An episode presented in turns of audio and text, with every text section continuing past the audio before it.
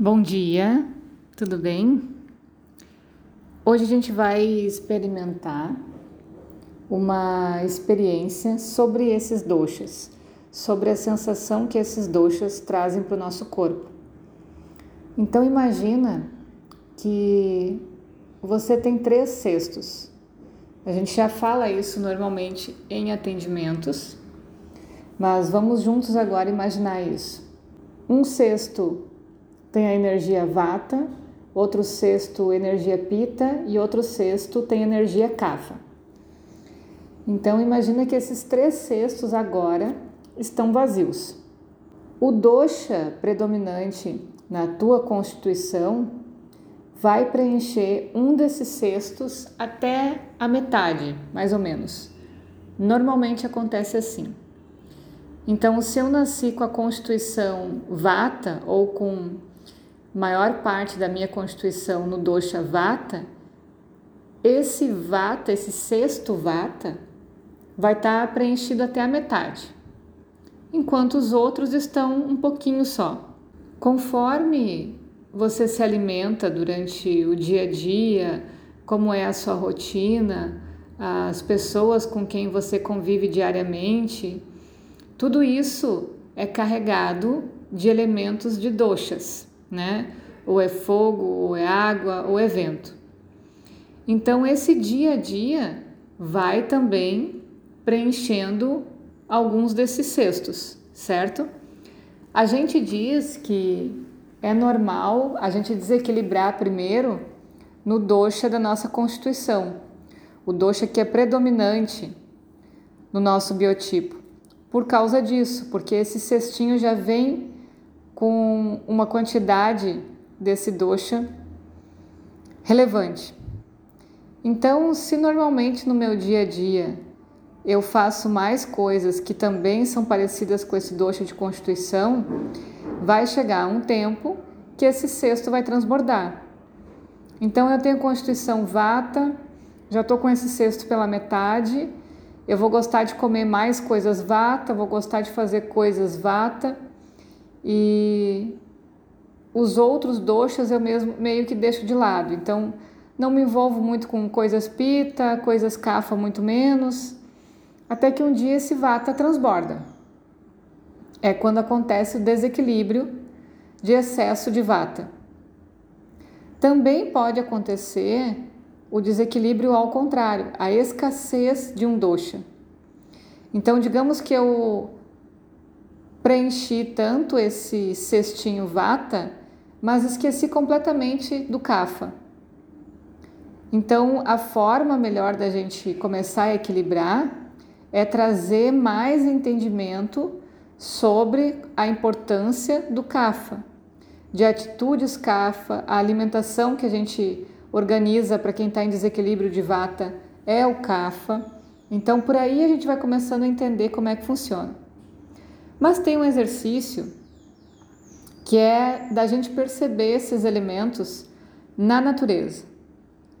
Obviamente que o natural seria a gente perceber eles o tempo todo à nossa volta, porque tudo é natureza, e equilibrando isso durante o dia. Em vários áudios a gente já falou sobre isso. Então imagina assim, para a gente ter, entender como que é a expressão do vata na natureza, um cenário vata, né? Você pode escolher um lugar que tem essas condições e ficar por um período ali sentado. Por exemplo, fora de casa, num lugar tranquilo, mas que esteja frio, tenha vento, seja um ambiente seco e iluminado. Uma característica de alguns dias de inverno, assim, mais seco, né? Tem a imagem das folhas das árvores já caídas, já no chão. Então as árvores estão peladas e a temperatura já caiu bastante. Pode dar preferência para que esse ambiente seja no alto de um morro, para que tenha essa sensação de ver uma paisagem lá de cima. E aí, nesse ambiente, você se percebe se observa como é que teu corpo está reagindo dentro dessa, desse cenário. No alto da montanha, com vento, tá claro, você está vendo uma imagem bonita de longe, tá frio. Observa que as árvores já estão sem as folhas e vai observando a reação do teu corpo, vai ficando ali por um período e vai tentando perceber o que que isso vai acontecendo em ti. Começa a captar as qualidades desse ambiente. E você vai começar a se sentir de certa forma leve, lúcido, até um certo ponto frio, com emoções frias, expansivo, com uma sensação de amplitude grande, de liberdade, né?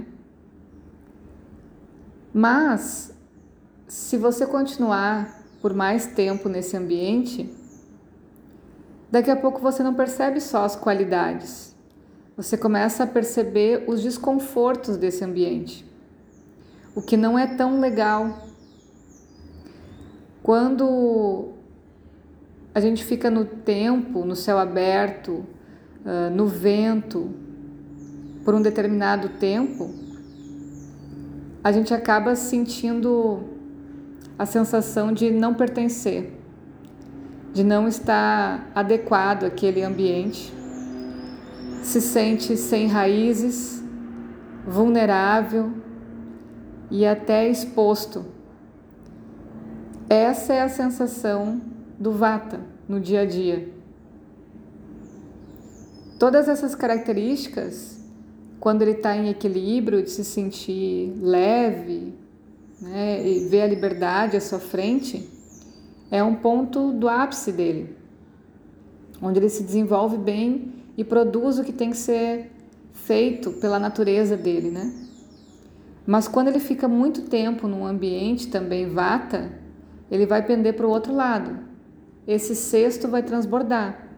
E aí começa a aparecer os medos no biotipo Vata e a sensação de querer procurar um lugar mais seguro, de que as coisas talvez não vão dar certo. E a imaginação se solta tanto a ponto de perder as raízes, né? Como eu imagino milhares de coisas, mas como que eu vou fazer para realizar elas? Então, essa é a atmosfera que a gente pode se experimentar e ver o quanto de vata tem no nosso biotipo, quanto tempo eu consigo aguentar nesse espaço sem me desequilibrar, sem ter essa sensação, essas sensações negativas. Gostaram? Amanhã eu falo um pouco mais então dessa experiência ao ar livre para outros doshas. Beijo e até amanhã.